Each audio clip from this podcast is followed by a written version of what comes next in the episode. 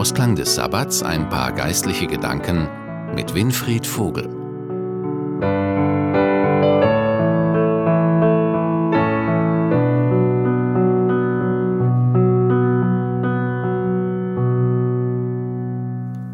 Als Jesus gestorben war, wurde er in ein neues Grab gelegt.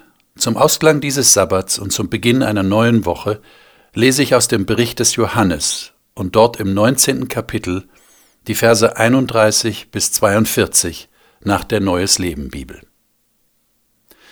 Die führenden Männer des jüdischen Volkes wollten die Gekreuzigten nicht bis zum nächsten Tag, einem Sabbat, der wegen des Passafestes noch dazu ein besonderer Sabbat war, am Kreuz hängen lassen. Um den Tod schneller herbeizuführen, baten sie Pilatus, dass man ihnen die Beine brach. Dann konnten die Leichname vom Kreuz abgenommen werden. Da kamen die Soldaten und brachen den beiden Männern, die mit Jesus gekreuzigt worden waren, die Beine. Doch als sie zu Jesus kamen, sahen sie, dass er schon tot war. Deshalb brachen sie ihm nicht die Beine. Einer der Soldaten bohrte jedoch einen Speer in seine Seite, und Blut und Wasser flossen heraus. Dieser Bericht stammt von einem Augenzeugen. Alles, was er sagt, ist zuverlässig und wahr. Er berichtet darüber, damit auch ihr zum Glauben findet. Diese Dinge sind geschehen, damit sich erfüllt, was in der Schrift vorausgesagt ist. Nicht einer seiner Knochen wird zerbrochen werden. Und sie werden auf den schauen, den sie durchbohrt haben. Danach bat Josef von Arimathäa Pilatus um die Erlaubnis, den Leichnam vom Kreuz abnehmen zu dürfen. Er war insgeheim ein Jünger von Jesus, denn er fürchtete sich vor den führenden Juden. Als Pilatus es ihm gestattete, ging er und holte den Leichnam. Auch Nikodemus, der Jesus einmal in der Nacht aufgesucht hatte, kam und brachte zum Einbalsamieren etwa 30 Kilogramm Myrrhe und Aloe mit.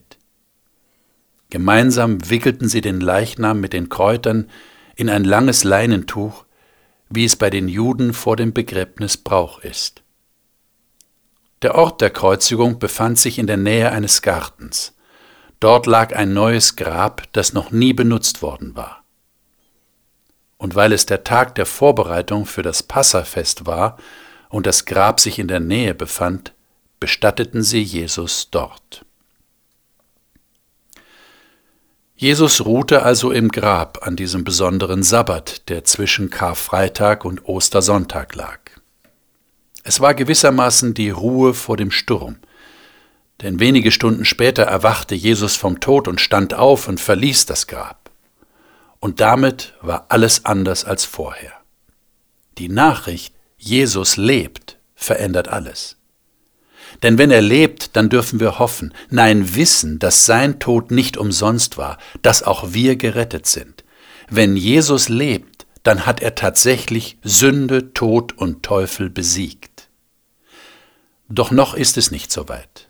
Noch liegt Jesus im Grab. Bezeichnet an dem Bericht, den ich gerade gelesen habe, finde ich, wie Johannes immer wieder betont, dass er das, was er da berichtet, bezeugen kann. Er sagt, ich bin Augenzeuge und alles, was ich sage und schreibe, ist zuverlässig und wahr. Und das betone ich so, damit ihr glaubt. Es ist wichtig, gerade für uns, die wir angeblich im postfaktischen Zeitalter leben, dass wir den Berichten, die uns Johannes und andere in der Bibel hinterlassen haben, Glauben schenken. Es ist wichtig, dass wir davon ausgehen können, dass sie stimmen. Denn nur dann können wir ja gewiss sein, dass Jesus wirklich auferstanden ist. Es hängt also davon ab, ob wir der Bibel glauben. Auch heute ist so eine Art Ruhe vor dem Sturm. Damit meine ich, dass wir darauf warten, dass Jesus sein anderes Versprechen wahrmacht, nämlich wieder auf diese Erde zu kommen, um uns Menschen ewiges Leben zu schenken und eine neue Erde zu schaffen. Das wird viel größer und herrlicher sein als das, was damals an diesem Ostermorgen geschah. Alle werden es mitbekommen die ganze Welt. Und was ist das Entscheidende? Dass wir das glauben, was die Bibel berichtet. Denn nur wenn Jesus lebt, kann er auch wiederkommen. Das ist logisch. Ich wünsche Ihnen nicht nur frohe Ostern, sondern auch eine gesegnete neue Woche, in der Sie Ihren Glauben bewahren können, dass Jesus lebt und dass er wiederkommen wird. Ihr Winfried Vogel